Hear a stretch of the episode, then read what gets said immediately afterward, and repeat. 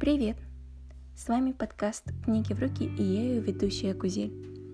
«Книги в руки» — это подкаст о книгах, в котором я делюсь со своими мыслями о них и говорю то, что явно не понравилось по моей школьной учительнице по литературе. Дата выхода подкаста 23 августа.